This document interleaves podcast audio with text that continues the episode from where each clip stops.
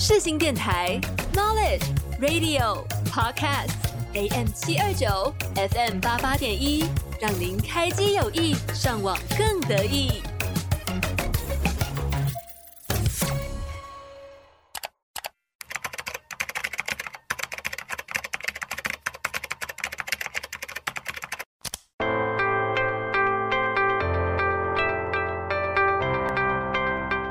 Sunny 的 Korea Playlist 类型音乐、影集、电影、语言学习、深度旅行，想了解更多有关韩国的事情吗？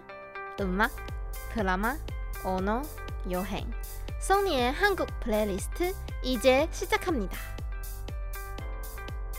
안녕하세요, Sunny의 한국 Playlist Sunny예요. 大家好，欢迎收听 Sunny 的 Korea Playlist，我是主持人 Sunny。 本节目主要跟韩国的音乐、影视作品、韩文教学，还有韩国文化有关。每个礼拜一的下午四点到五点，在世新广播电台 AM 七二九 FM 八八点一首播。上网搜寻世新广播电台，在官网的首页就可以收听到正在 on air 的节目。还有花莲的联友电台，每个礼拜天的下午一点到两点也会播出哦。在首播过后呢，会同步上架到官网 Podcast 专区、Spotify、son on 和 Apple Podcast。只要搜寻 Sunny 的 Korea Playlist。就可以收听到喽。另外，这个节目也有 IG 跟 FB 粉丝专业，在收听过后可以到 IG 的主页点击链接，填写听众回馈表单给我建议哦。你们的回馈都将会是我做节目的动力。IG 搜寻 S U N N Y dot K O R E A dot P L A Y L I S T，赶快追踪起来吧。上一集跟大家分享了庆州的五大象征：庆州八色、庆州美食跟庆典，还有我庆州游记的第一站佛国寺。如果是还没有收听的听众朋友们，可以到官网的 Podcast 专区收听之前的节目，再来收听今天的这一集哦。那么在节目正式开始之前，依照惯例介绍 Sunny 的 Korea Playlist 有哪些单元呢？首先，音乐布告栏是 K-pop 音乐的单元，介绍过 Melon 榜单最热门的新歌，夏季精选、秋季。精选韩剧 OST、嘻哈饶舌、Trot 演歌、八零九零年代的经典老歌，还有混声团体的歌曲等等。我的 playlist 主要分享各类型的韩国影视作品。第一集分享过鬼怪，第二集是虽然三十但仍十七，第十一集分享的是韩国综艺节目，都用我的观点进行分析，分享我的感受还有看法。卡纳达拉是韩文教学的单元，教过大家怎么用韩语打招呼、说谢谢、说对不起，还有如何点餐跟结账。在 IG 跟 FB 粉丝专业都有图片可以参考哦。最后，Sunny 的旅行日记主要分享我跟韩国有关的经验谈，有旅行日记、短期游学、翻译打工、韩语演讲、台韩文化差异、韩国习俗等等。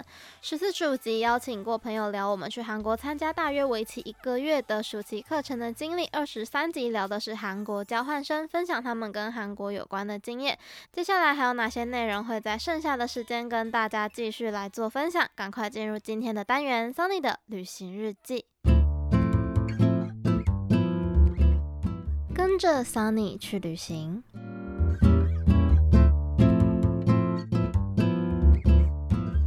，Sunny 的旅行日记。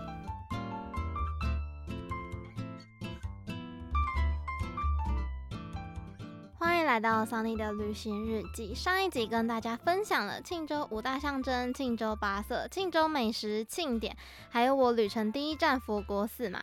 接着呢，今天时间一样回到二零二三年的九月一号，庆州游的当天，书接上回。我们参观完佛国寺之后呢，接着就很快到了我们午餐的时间了。我们午餐吃的是一间还蛮传统的韩式料理店。当天除了导游推荐他们吃韩牛之外呢，但因为我本身不吃牛，所以我就点了他们的山切皮饼棒山野菜拌饭。它就是用他们那边的蔬菜做成的一个拌饭，然后非常的清淡又带香气哦，非常的惊艳我。我本来还想说它会不会很平淡，就是跟其他人吃的比起来。好像就略逊一筹，但是其实没有，它非常的香，而且它还有附给每一个人大酱豆腐汤，超级好喝。我觉得韩式料理的汤呢，好就好在他们不像台湾很多汤可能都会加香油啊，所以如果你不去动那个汤的话，你可能吃完饭再去看，会发现有一层油浮在上面嘛。但是呢，韩国汤就不会有这个问题，所以我自己觉得我还蛮喜欢喝韩国汤，就是这个原因。虽然大酱豆腐汤的那个豚酱大酱，它其实有一点咸，辣度我自己是还好，因为我在一群朋友当中，我算是还比较能吃辣的，所以辣度我都觉得还蛮能接受的。但它的咸度就稍微高了一些些，但是因为山野菜拌饭它非常的清淡，所以我觉得综合起来 balance 就非常非常的好。当天还有一个一定要提的，我上一集的时候有跟大家说过，通常啊，如果是韩式传统的料理，比较家常料理的话，他们很喜欢把小菜摆满整桌。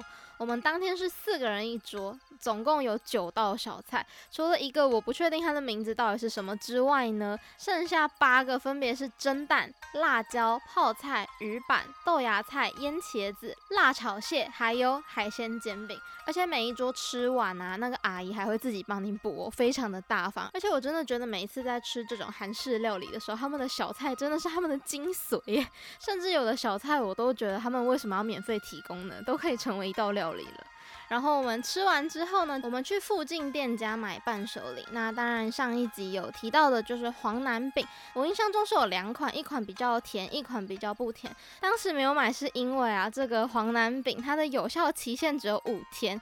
店家说是因为他们坚持不放防腐剂，我觉得这样非常好。但是呢，对当时的我来说，因为当时五天过后我还在韩国，我根本没有办法把它带回台湾，所以我就想说那就算了，就下次吧。但我还是有在里面试吃，就还不错。我自己觉得是一个还不错的小点心。然后甜的那一款，我自己觉得如果是爱喝茶的人的话呢，还蛮适合买比较会甜的那一款。不过里面我印象中好像都是加红豆。所以，如果不喜欢红豆的人的话呢，可能就可以买其他东西。我印象中那边的桃子酒好像也是蛮有名的，所以如果想买酒的也是可以。但我当时就因为它有效期限的关系，所以我就没有把这个黄南饼买回来。午休的行程大概就到这边，然后我们就上车要继续前往下一个景点了。在这个路上呢，导游又继续跟我们科普了一些韩国的历史。那我在上一集也有提到韩国的历史嘛，概述古朝鲜到高丽，还有佛教啊、儒教文化是如何在韩国生根发芽，也简单提了一下新罗历史。那今天就继续补充一下韩国的历史。那通常韩国的历史虽然有古朝鲜，但是因为它年代真的太久远了，没有办法考证。所以一般如果说到韩国史的话，都会从三国时代开始讲。上一集有跟大家分享三国时代是哪三国嘛？分别是百济、新罗还有高句丽。那高句丽它是一个军事力量比较强的国家，大家如果有看过韩剧《猪盟》的话，可能对这个国家就不陌生喽。当时他们不止军事力量很强，他们也非常积极的在发展商业活动，他们的思路甚至可以到北京啊，到欧洲。不过也因为他们军事力量很强，又很有钱，所以他们常常跟隔壁的中国打架。那另外一个是百济，百济是比较南方的国家，他们掌控的大概是汉江流域，也是汉江古文明兴起的地方。最后一个是新罗嘛，新罗是三个国家里面军事力量最弱的一个国家。不过呢，当时他们跟高句丽的感情还不错，所以他们有高句丽老大哥赵，然后他们又跟百济通婚，所以其实在这两个国家的夹击当中呢，还算是取得了一个还不错的平衡。当时的新罗啊，为了要扩张版图，他们就找到了当时的中国，当时的朝代是唐朝，他就去跟唐朝说：“哎，你帮我的话，我就帮你拿下高句丽。因为刚刚有说高高句丽很喜欢去找中国打架嘛，当时他们又差不多强，所以其实中国跟高句丽一直僵持不下。新罗就投出了这个饵，所以结成了唐罗同盟。唐朝的唐跟新罗的罗，唐罗同盟。他们先去把百济给灭了，而且趁高句丽内斗的时候就拿下了高句丽。所以呢，新罗统一了这个。三国，而且定都京城，也就是现在的庆州。如果有听上一集的听众朋友们，就会知道新罗是以佛教立国，他们是以宗教来治理国家的。可是这样导致什么呢？导致高句丽跟百济不满，所以后来他们又分裂出去，变成后高句丽跟后百济，还有新罗，史称后三国时代。后高句丽后来就改名成高丽，那这个高丽也是 Korea 这个英文的由来。高丽王朝末年，有其中一位王派出了李成桂这一位将军，他出征中国，却跟他们的祖先一样，打了几年，但一直僵持着，也征战不下。就是中国没办法并吞高丽，可是高丽也没办法打赢中国，就一直在这个状态。不过因为常年战争，他们失去了很多的士兵嘛，百姓也持续为战争所苦。李成桂将军就觉得，嗯，这样再继续打下去不行了，而且再打下去没有意义，因为他不会有一个结果。于是他就带着他的军队北上了，到了汉阳这个地方，也就是现在的首尔。他在汉阳创立了一个新的国家，就叫朝鲜。李成桂就是朝鲜的开国太祖，因此朝鲜又称李朝，木子李的李。朝鲜大概统治了整个朝鲜半岛大约五百年的时间。那朝鲜也是一个军事力量比较弱的国家，不过他们却很强盛哦，因为他们非常善于利用政治手段，是韩国君主集权制的巅峰。朝鲜结束后，接下来就是韩国的近代史了。不过政局就变得更加的复杂，因为他们地理位置的关系嘛。到近代的时候呢，俄罗斯跟日本也想瓜分朝鲜半岛。到了甲午战争之后，甲午战争之后，台湾就被割让给日本了嘛。然后我们就开始长达五十年的日治时期。那当时的韩国呢，在甲午战争之后呢，韩国以北纬三十八度线为界，分成了南韩跟北韩。北边亲俄罗斯，南边亲日本。一九零四年又发生了日俄战争，日本打赢了。从那之后，日本的军事就越来越强盛嘛。在一九一零年，他们签了日韩合并条约，日本正式并吞了韩国，开始殖民韩国，一直到一九四五年二战结束，日本输了，才把朝鲜半岛的政权归还给韩国。但是好景不长，大家都知道，二战结束的后五年，一九五零年又开打韩战。那韩战背后是美国跟中国在角力。这个韩战打了三年多，在一九五三年在板门店这个地方设立了一个非军事区域，签停战协议，一直到今天。其实，在国际上面呢，这个韩战并没有结束，因为它只是先签了停战协议而已。所以大家也可以知道说，为什么在韩国的兵役制啊，比我们还要严格得多，或是他们对于国家的整个情操啊，跟台湾是比较不一样的，这也跟他们历史脉络有非常大的关系。以上是我们在移动到下一个点的过程当中，导游跟我们科普的一小段韩国的历史。那接下来就到了下一个景点，下一个景点叫做月经桥。这个月是月亮的月，经是精灵的精，不是大家想的那个月经。那其实啊，在这个月经桥附近还有一座日正桥。不过当时啊，人称倭乱的时候，月经桥跟日正桥他们都被烧毁了，而且日正桥它被烧得太严重，所以当时在复原的时候，就只有月经桥被成功复原。但其实当时总统朴正熙下令复原的时候，有蛮多学者都反对的，因为其实现在考古不到新罗时代的建筑到底长怎么样，但是朴正熙总统坚持不管，就是给我复原，所以学者就蛮多参考朝鲜时代的桥梁。那现在的月经桥呢，其实是新罗风跟朝鲜风所混合的一个建筑。另外，刚刚有提到三国时代高句丽也经商嘛，他们有丝绸之路，也因为这个贸易的关系，让中国的汉字传播到朝鲜。一直以来只有语言而没有文字的朝鲜，他们就采用汉字。不过当时的汉字刚传过来的时候呢，在高句丽这个国家里面也还没有普及，是直到新罗用汉字写下了国号，整个朝鲜半岛才慢慢的普及汉字。不过当然，这种高级的学问。在当时是只有贵族才能学的，所以当时朝鲜半岛的文盲还是蛮多的。当时的贵族啊、读书人、士人就觉得说啊，如果只学字实在是太无聊了，所以他们就把汉字做成各种字体，就是像大家在用 Word 的时候，不是可以选标楷体啊、新细明体、仿宋体啊各种体。当时他们这些文人雅士也是发展出了各自自己的文体。在月经桥有趣的就是上面的牌匾，因为桥有两边嘛。那两侧的入口，所以有两个牌匾。这两个牌匾上面写的“月经桥”三个字的字体是完全不一样的。那我自己是觉得其中一边的字看起来真的很像月高桥，高就是一个手字旁在一个升高的高。这是月经桥第一个可以注意的地方，就是它匾额上面的文字。韩国历史上其实用汉字是从高句丽时代开始，一直用到朝鲜时代，用了好几百年，直到世宗大王发明了韩文字，韩国才终于有了自己的文字。那在这个月经桥呢，它有三个必拍的地点，一个就是桥的入口处，桥两边都可以拍。如果走到桥上面的话呢，桥的中间呐有走道，可以以河川跟山为。背景拍出人生美照。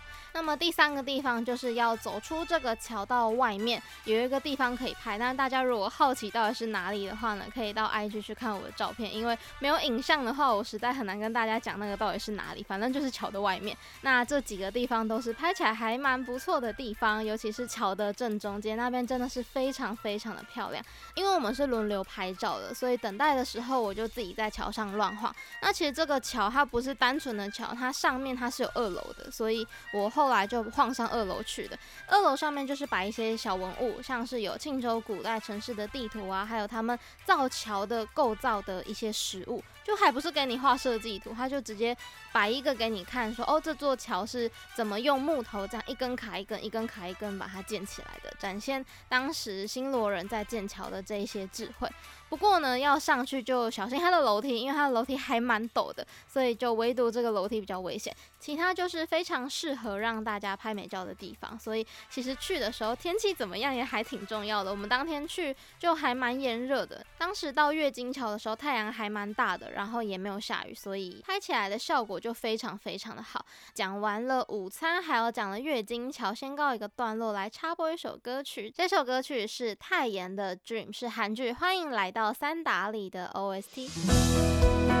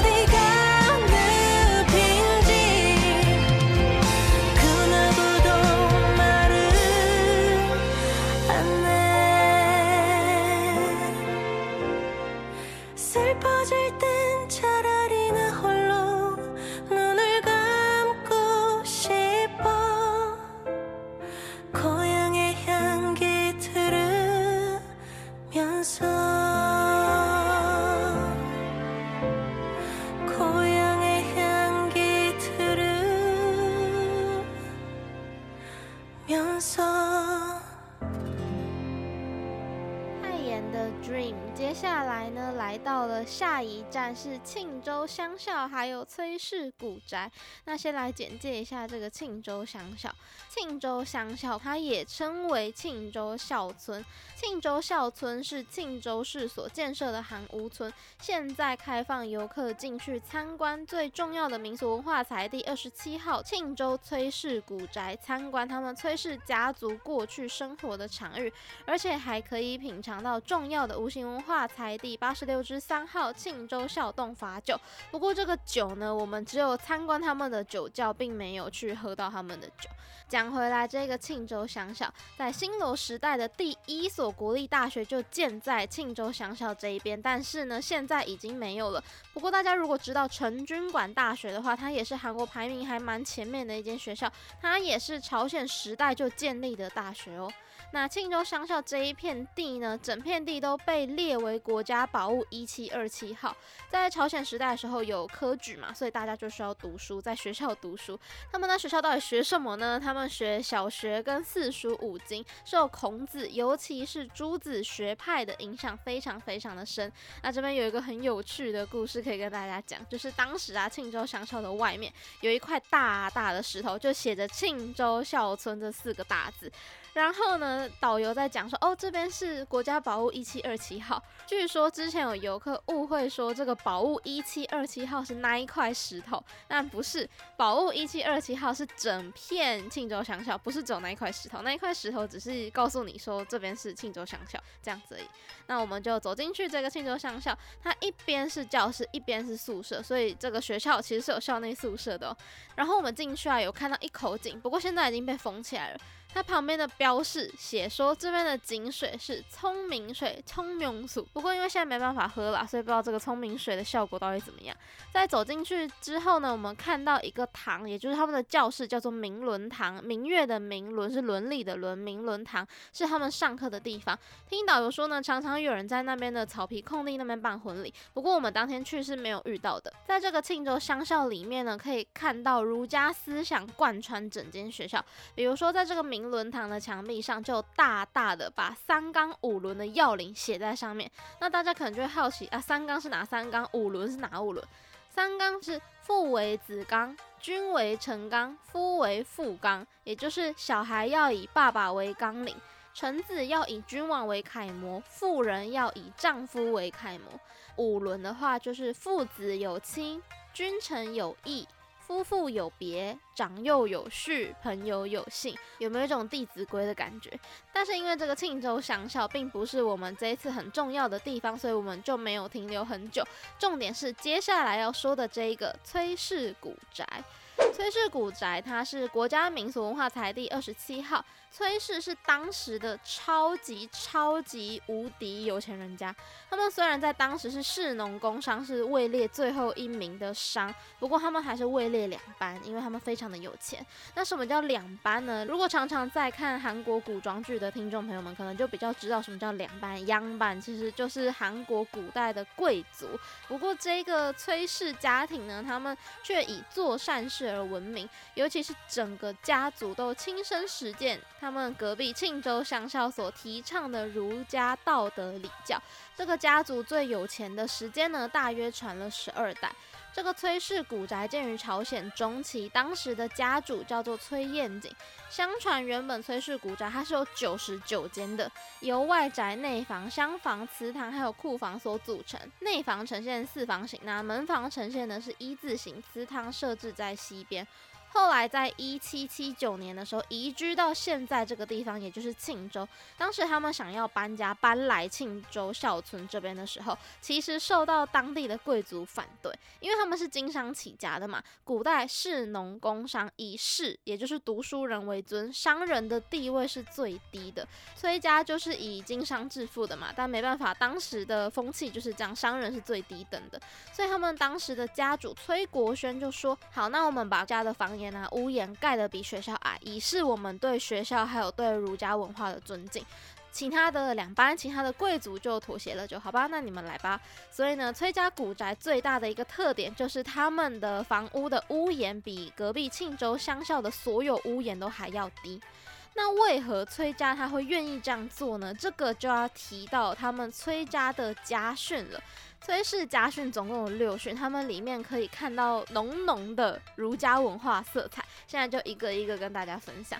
第一条就是可以参加科举考试，但是不可以做进士以上的官。其实这个就是崔氏家族他在避免灭门之祸，也避免后代子孙陷入权力跟欲望的泥淖，所以他们都只让子孙做小官。而且还有一点就是登高一叠踵嘛，你位置爬得越高，就越有人可能要害你啊之类的。那这边有个 TMI，就是唐朝著名诗人崔致远，他也是韩国人，而且也是崔氏的祖先哦。所以只能做进士以下的官，这是第一条家训。第二条家训是应该要向社会回报超过万担以上的剩余财产。整个崔氏家族他们的家训就是要求每一个崔家的人都要善待平民，而且对奴隶要一视同仁。那他们一视同仁到什么地步呢？他们甚至会帮奴隶来祭祀哦。但这个行为其实当时受到很多其他两帮贵族的反对，因为其他贵族认为说是崔家在打破他们的规矩，就好像显得其他的人好像很苛待下人那种感觉。虽然受到其他人的反对，但是崔家还是依然坚持他们的原则。那么回报社会还有另外一个非常有名的例子，就是他们第十二代子孙崔俊这个人，因为从他爸爸那一代开始就开始受到日本殖民了，所以他从小受的其实是日本教育。不过呢，当时他偷偷的把家产拿去支持抗日运动，在韩国光复过后，他又把家产全部捐出去帮忙韩国盖大学。所以这个也是我为什么说崔氏家族他传了十二代的原因，因为他到十二代就把全部家财给他捐出去了。这个就是崔家子孙。第三条家训是荒年不收购农田，这个就跟他们崔家自己的地租政策有关系了。崔家除了善待平民、善待奴隶之外呢，他们当然也善待佃农。当时如果你是佃农，你跟崔家租地的话呢，你租的越多，那地租优惠就会越多。当时崔家跟农民其实算是达到一个 win-win 双赢的状态。当时这个做法其实也跟其他两帮跟贵族对待佃农的方式差非常非常多。那没办法，他们就是有钱又心善，所以他们才可以传那么多代。第四条是善待过客，第五条是方圆百里不能有挨饿的人。这个就可以反映在有一年整个朝鲜半岛闹饥荒，根据统计，庆州的死亡人数是最少的。那为什么庆州的死亡人数可以是最少的？就是因为有这个崔家在这边嘛，崔家他帮助了非常多的平民小老百姓，这个也是他们贯彻他们家家训最真实的体现。最后一条家训是什么？最后一条的家训是用在媳妇身上的。第六条家训是嫁过来的儿媳妇要穿三年的粗布衣服，这是为什么呢？因为崔家的家训就是从小训练说要对老百姓一视同仁嘛，但是呢。全部大家都很知道这一点，也非常遵守这一点。但是媳妇是外人啊，她没有从小受到这样子的教育，所以呢，为了要教导媳妇崔氏家训的这些观念呢，媳妇一嫁过来就需要穿用非常粗的用麻做的衣服，这样穿三年，破了再补，破了再补，这样子。这三年他们媳妇是不会拿到新的衣服的，这也是让新进门的媳妇可以体会到民间生活的辛苦。所以跟大家分享完了崔家六训，有没有觉得真的是非常非常的严格呢？当时的儒家文化在韩国贯彻的是比中国还要严格很多的，比如说夫妇有别，夫为妇纲嘛，丈夫是天，妻子是地，丈夫跟妻子就是天跟地的区别。那当时的儒家文化在韩国到了什么地步呢？已经到了有一点迂腐的地步了，就是他们非常遵守这些教条，在当时这一种贵族的家庭里啊。家训就是不可违抗的铁律。现在年轻人可能已经比较还好了，但是还是有蛮多的韩国人啊，留存一些大男人的观念，或是老一辈的人可能比较会留存一些大男人的观念，其实就是因为受到这个历史非常深远的影响。那我们看完了他们崔氏六训，总要看看他们家里面长怎样了嘛。来说说这个崔氏家宅里面，我们一走进去，先看到的当然是外宅嘛，就是家里男生们住的地方。那其实就是跟大家看韩国古装剧差不多，韩字差不多，就传统韩屋那个样子。通常呢，家主啊，还有儿子这些人，就是老爷少爷他们的房间是比较高的，因为下面有地暖。那反观在家主房间的正对面是仆人住的地方，他们的房子就矮了许多，而且地板也没有地暖的设备。透过一个家的设计，其实还是非常可以明显看到主人跟仆人的区别。后来我们就继续往里面走，我们看到了一个地方叫做中门。那这个中门其实就是外宅跟内宅作为区分的一个门，所以叫中门。中门走进去之后呢，就是崔氏家族女眷们生活的地方，叫内宅，也叫内院。根据导游说，媳妇嫁进崔家之后呢，一生就只有四次机会出这个门。那到底是什么样的机会呢？第一个机会就是战乱的时候，因为逃命还是大于规矩的，所以战乱的时候你可以逃出去，走出这一个门。第二个机会是媳妇生儿子的时候，夫家会允许媳妇回娘家，所以你可以出这一个门。第三个机会是嫁女儿的时候，不过我自己觉得这个不太算出门啦，就是站在中门门口，然后跟女儿挥手说再见这样子。第四次的话，就是人生最后一次的机会，应该比较简单，可以想得到，对，就是他们过世的时候，横着被人家抬出来。你只要嫁进去了，你一生就是在小小的内院里面生活，然后。有这四个机会，基本上如果你没有遇到战乱，你也没有生到儿子的话，基本上这辈子就不太可能活着再走出崔氏家宅的门。当时是站在中门外面听导游说完之后，我们才走进去的。老实说，当下真的觉得天哪，朝鲜女人也太可怜了。结婚后一辈子就真的被关在那小小的空间里面。那我们进内宅之后呢，一样就是跟传统韩屋一样被围成一个四方形。不过呢，空间明显就比外宅还要小了许多。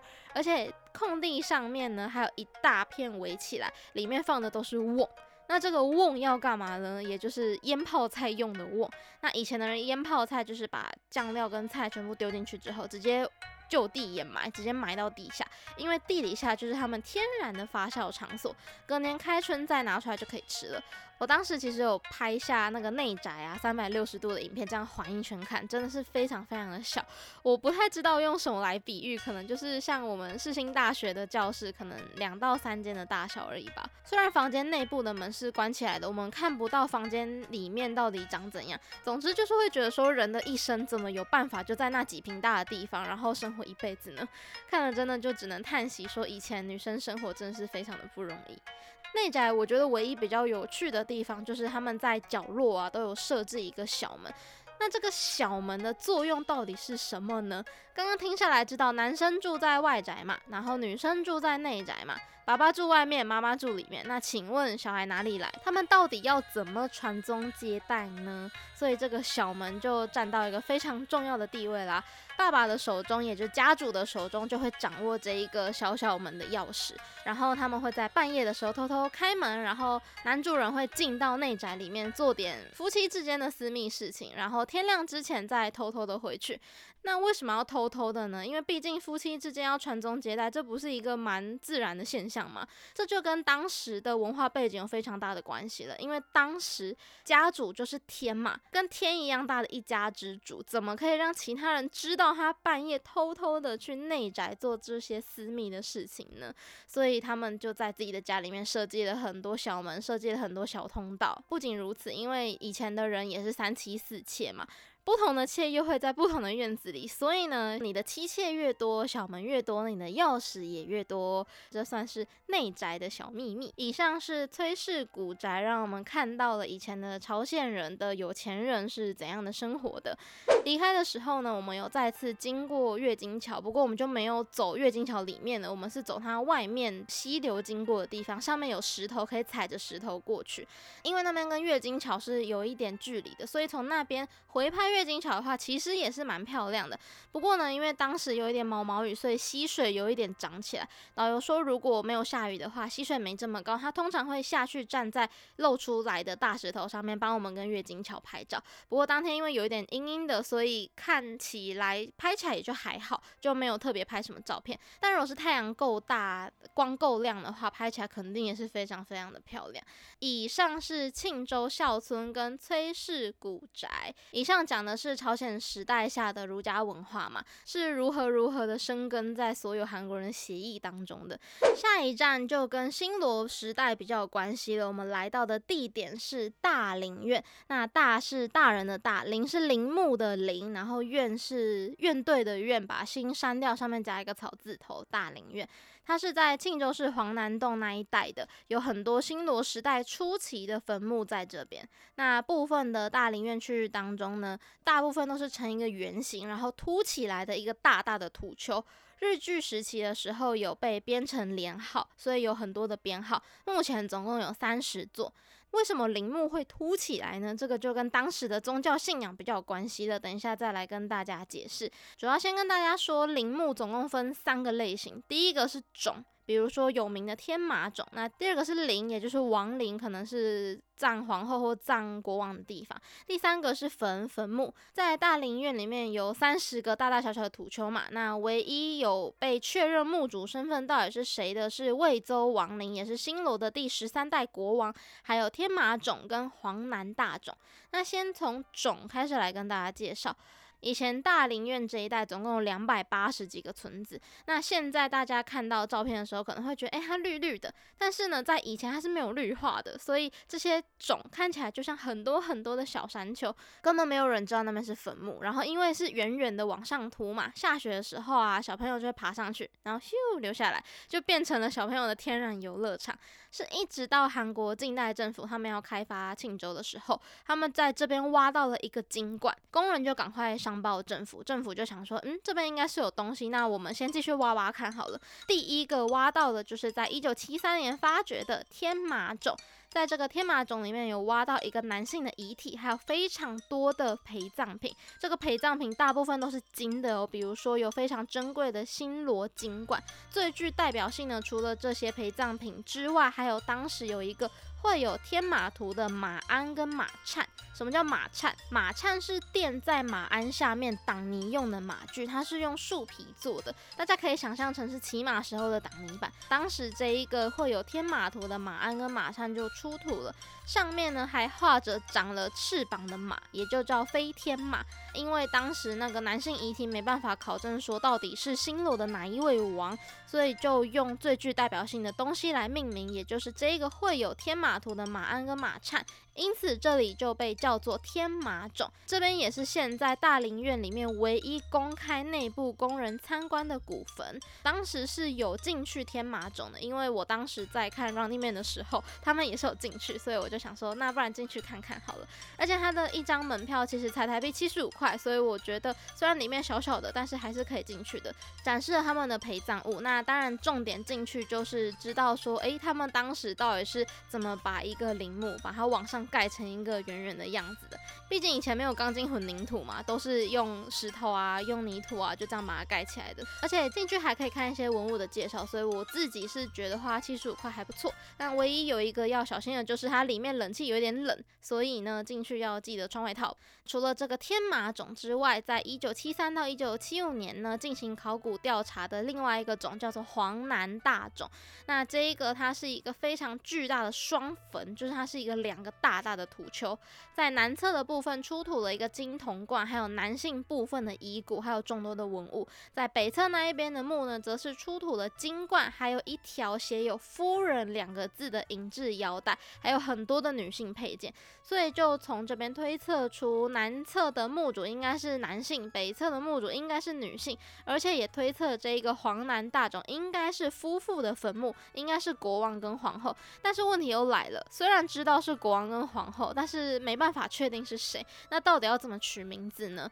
就因为大林院这一带叫做黄南洞，然后加上这边是双坟的特点，所以依这两个原因呢，就被命名叫做黄南大冢了。这个黄南大冢啊，出土了两万多件的文物。当时挖到政府就说好，我们先挖到这，先不要再挖了。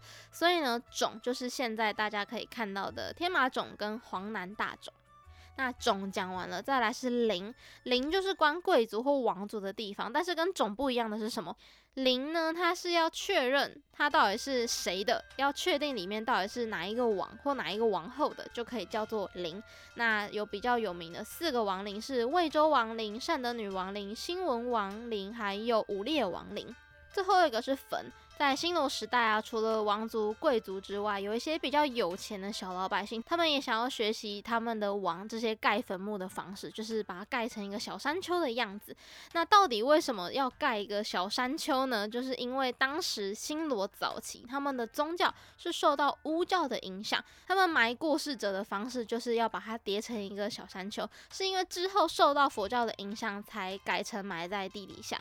那么仿效这些王族的小老百姓的坟墓呢，就叫做坟。那可能也会有人还蛮好奇的，是说啊，为什么会没办法考古呢？就是因为啊，古代新罗的王族他们为了要防盗墓，他们一般不会立墓碑，也就是不会在你的碑上写你的名字。所以久而久之呢，没有人祭拜，就变成了一个无人塚，因为就没有人知道你是谁嘛。如果有人去过魏州王陵的话，可能会好奇说，嗯，魏州王陵有墓碑呢？那个墓碑是后来才加上去，那个并不是当时的新罗人写的墓碑。所以这个不立碑的习惯，就是大家考古非常困难的原因，因为就很难查你到底是谁。简介完这边之后呢，导游也跟我们分享了一个蛮搞笑的玩笑，就是他突然问大家说，想不想知道常驻韩国的方法？然后大家就一头雾水啊。导游就说，如果你爬上大林苑的任何一个小山丘，保证直接让你在韩国住两年，包吃包住。有的反应比较快的游客呢，他们就笑了。我是后来想了一想，才有 get 到导游到底在说什么。就是因为你爬上那个小山丘是违法的，你会被抓去关，会关两年。所以呢，请不要爬上任何的山丘，那个是违法的。后来导游就简略的跟我们推荐这偌大的大林苑比较可以去的三个景点，大家可以笔记起来。第一个就是天马冢，我刚刚有分享过。那第二个是魏州王陵，魏州王陵说进去有绿色小山，然后里面有一个后来我们帮他加的墓碑嘛，然后有一个放祭品的石桌，就这样子。第三个应该是大家比较会知道的，就是一个完美打卡的热门景点，也就是六号。大陵院入口每一个都有写坟墓的编号，那这个完美打卡景点就是找六号。它有什么特点呢？它就是有三个小山丘，然后中间有两棵超级大棵的树，是韩国人必拍的景点。不过我当时是跟一个在这个旅游团才认识一个姐姐，我们两个一起走，我们有经过这个完美打卡景点六号陵墓。我们看到排太长，我们就没有去排队，因为我们两个都懒得排队。然后当时又蛮饿的，所以我们就只有去天马冢，直接去天马冢那边看黄金。以上就是庆州乡校、崔氏古宅还有大林苑，讲到这边差。播一首歌曲，来自《无用的谎言》OST，《乌迪的 Run》。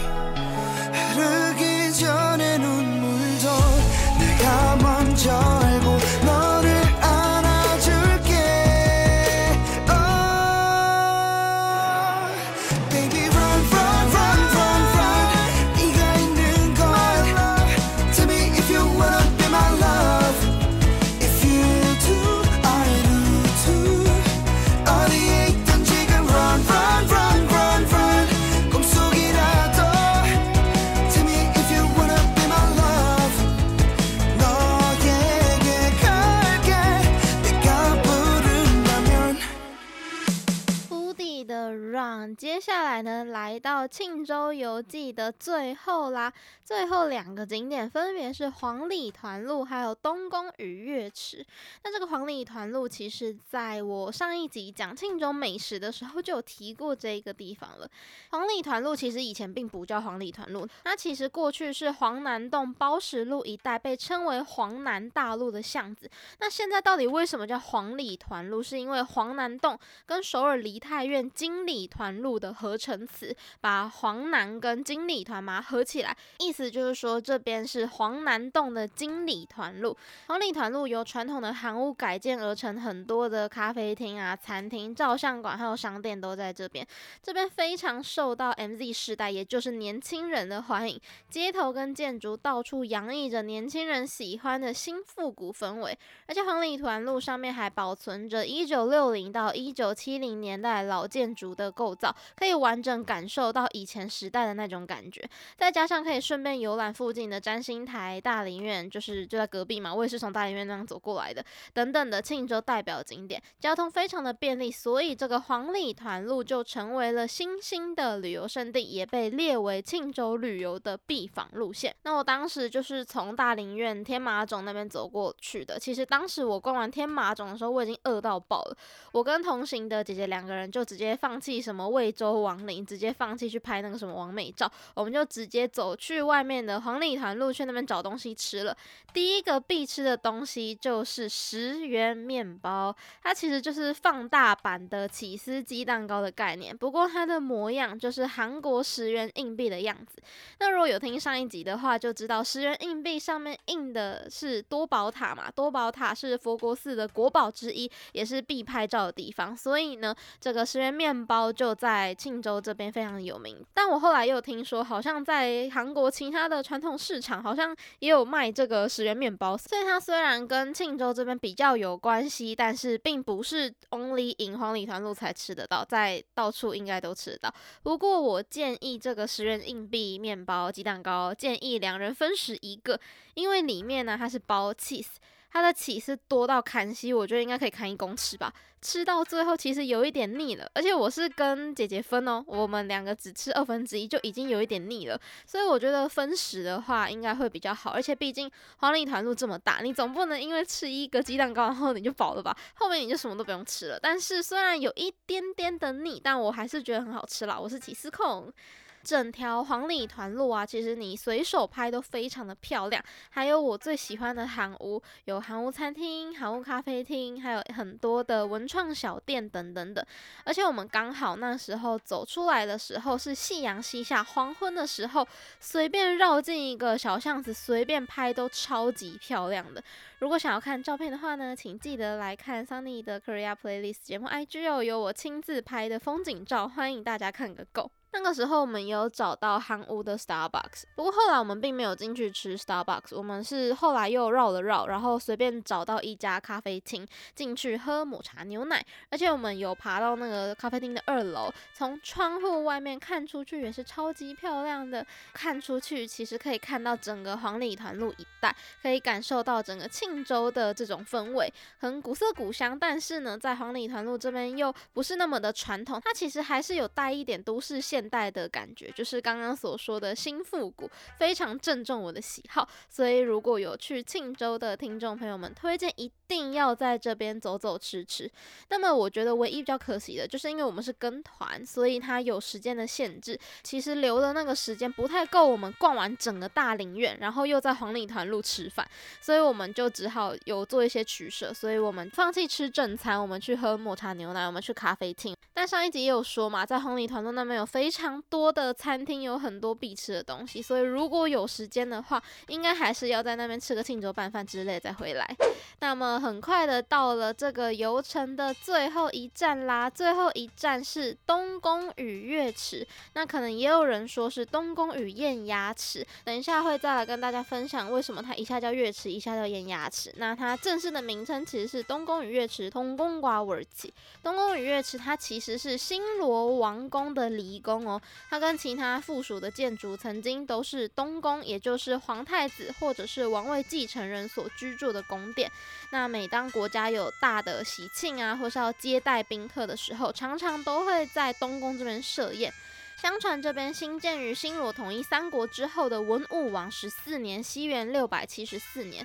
那时候是先人工挖掘了一个很大型的池塘，而且在池塘里面建了三个岛。那这个很大的人工池塘就是月池，而且他们在东北方立了十二峰假山，将美丽的花草跟树木还有奇珍异兽都放到这边，算是有钱人家的消遣地吧，这种感觉。不过呢，到了高丽时代，高丽时代有一本书叫《三国史记》，这本书里面只有留下东宫临海殿的记录，并没有记录到月池。西元九百三十五年，新罗灭亡。亡了，而后高丽跟朝鲜时期把首都迁到首尔去了嘛，在这边就没有人用了，一度成为废墟。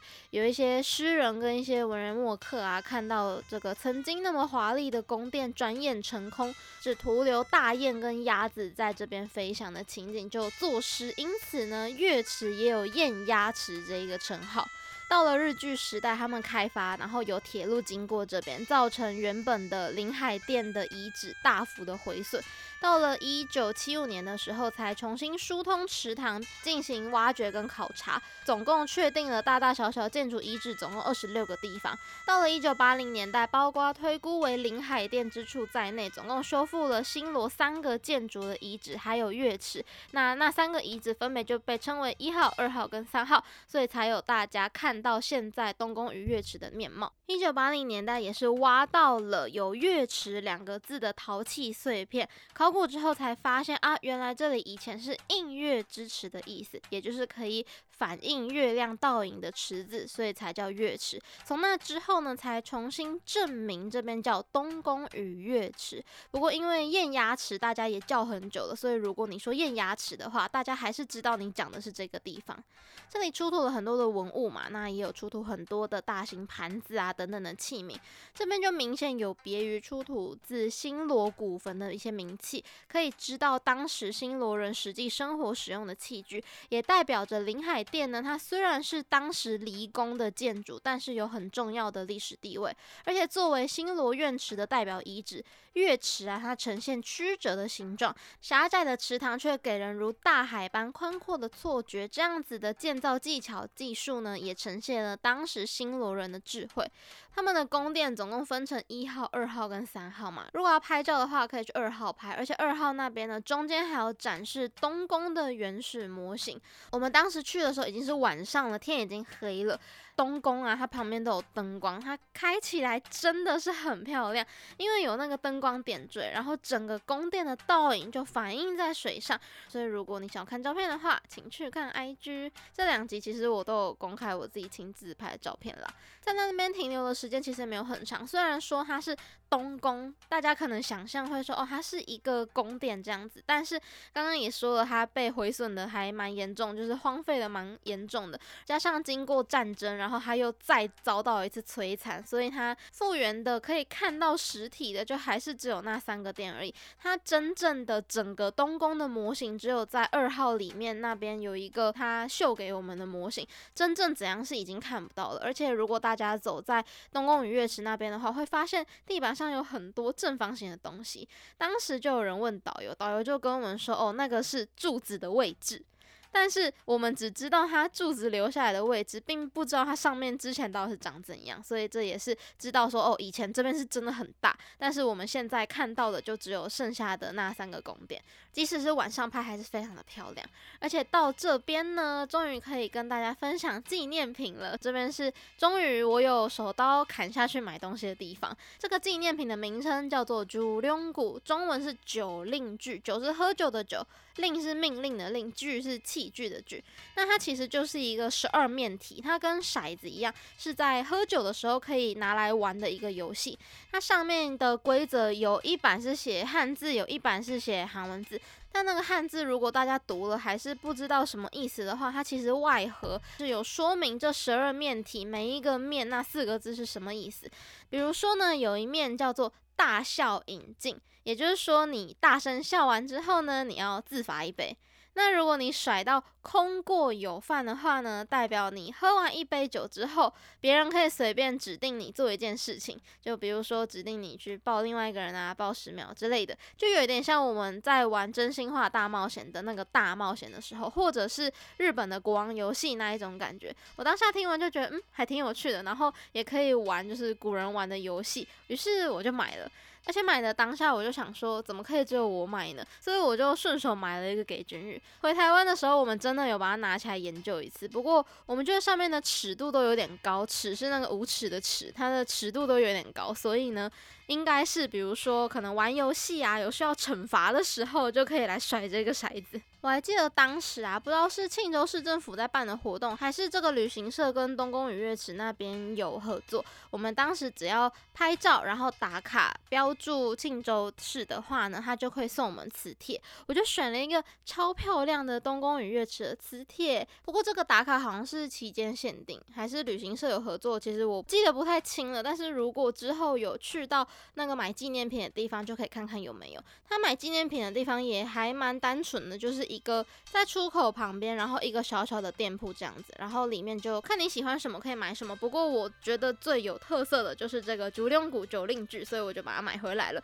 其实我觉得整体来讲，庆州就是一个古色古香的城市，而且他们是刻意的不去开发一些现代化的东西，就是为了要保护他们以前的这些文物。虽然我之前都觉得说啊，看历史的地方。不就跟台南一样吗？台南说有古迹是有古迹啦，但就不像庆州这么的大。而且台南很多地方也已经盖起来了嘛，像大家比较所知道的那些有名的古迹，它其实都在市区，它其实不是在一个可能很难到达的地方。那庆州这些地方，有的我自己觉得可能开车去还会比较方便，因为它地真的太大了。我也有说它真的真的。蛮荒凉的，然后又没有地铁，所以这也是当时我选择跟团行的原因。不过我觉得这个跟团跟下来倒是还蛮值回票价的，因为我们遇到那个导游人很好，也蛮能讲的。而且我一开始不是有说我们是中英文导游嘛，所以听英文的那一群人就会跟着英文导游，那听中文的这一群人就会跟着中文导游，所以你也不用担心说哦，是不是因为人真真的很多，然后你会没办法好好的跟上？其实不会，那个导游真的是讲得非常非常的好，我真的大推他的行程。最后回程呢，就是从庆州开往釜山。那我一开始是在釜山的海云台上车的嘛，但因为我隔天要去大邱这个城市，所以我就直接跟着巴士搭到釜山站才下车的。我自己觉得这样子也蛮方便的。不过我是前一天有先跟导游确定说，哦，我是可以这样子做的，所以我才就是带着行李，然后参加这整个行程。我觉得这样还挺方便的，因为我隔天就整个省去我还要从海云台到釜山站的通勤时间了。从海云台到釜山站搭地铁。应该也要三十到四十分，因为我晚上就直接到了釜山站嘛，所以我隔天早上就直接愉快的搭 KTX 前往大邱。大邱又是一个怎样的城市呢？就之后的旅行日记再跟大家分享吧。这几集跟大家提到的是韩国历史最悠久的文化城市，也就是千年古都庆州。庆州到处都有留着寺院啊、石塔、宫殿、王陵等等的遗址或古物。它号称无屋顶的博物馆，真的是当之无愧。除了有联合国教科文组织的世界文化遗产佛国寺石窟湾梁洞村之外呢，还可以深入的探访韩国古代辉煌的文化与艺术。今天跟大家分享的是我庆州的游记，庆州乡校。崔氏古宅、大林苑、黄里团路，还有东宫与月池。那其实还有其他也可以去的景点，分别是占星台、石窟庵、梁洞村跟玉山书院。后面三个呢，他们都是世界文化遗产哦。希望透过这几集的介绍，大家都可以感受到韩国千年古都的风采还有韵味。最后的时间再来工商一下，Sunny 的 Korea Playlist 每周一下午四点到五点在世新广播电台 AM 七二九 FM 八八点一首播，可以上网搜寻世新广播电台，在官网的首页就可以收听到正在 on air 的节目。跟我们合作的花莲联友电台，每个礼拜天的下午一点到两点也会播出我的节目，在首播过后呢，会同步上架到官网的 Podcast 专区 Spotify、s o n On 和 Apple Podcast，只要搜寻 Sunny 的 Korea Playlist 就可以收听到喽。另外，我的节目也有开设 IG 跟 FB 粉丝专业，在收听过后可以到 IG 的主页点击链接，填写听众回馈表单给我建议哦。你们的回馈都会是我做节目的动力。IG 搜寻 S U N N Y dot Korea dot playlist，赶快追踪起来吧！想看美照的也要赶快去看哦。节目的尾声带来一首 Ten CM 的 For Love，是我们的蓝调时光的 OST。感谢您收听 sonny 的 Korea Playlist，我是 sonny。我们下周同一时间空中再会喽，tạm biệt, má nay 哦，安妞。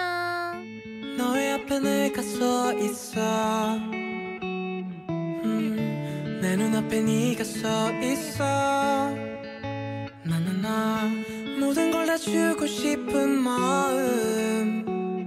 For love, for love, for love. 너의 눈을 보고 있으면 음, 따스해진 봄날 같아져. 나나나나 너 하나로 행복해지는 하루.